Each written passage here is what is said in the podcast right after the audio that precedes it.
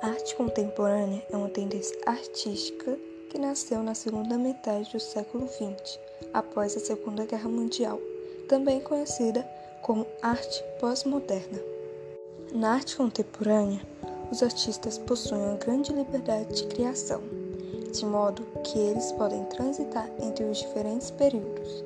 Eles possuem liberdade total para se expressar, tanto tecnicamente como conceitualmente. As principais características da arte contemporânea são abandono dos padrões habituais, fusão de arte e vida, uso de novas tecnologias e mídias, junção de estilos artísticos, entre outros. A forma de se expressar através da arte contemporânea é bem parecida com a arte urbana, ou também conhecida como a arte de rua.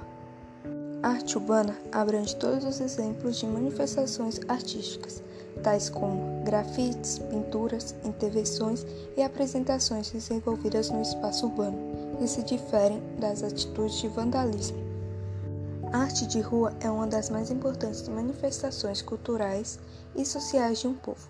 Ela é predominante nas grandes e importantes cidades, como meio de transmitir mensagens por meio da sociedade. Seja de que forma for, a arte urbana é uma arte marginal e não está atrelada a nenhum padrão estético. Na prática, a arte urbana representa o encontro da vida com a arte, pois essa união se dá naturalmente enquanto o ser humano vive e se desloca pela cidade. Esse tipo de expressão artística está espalhado por todo o mundo.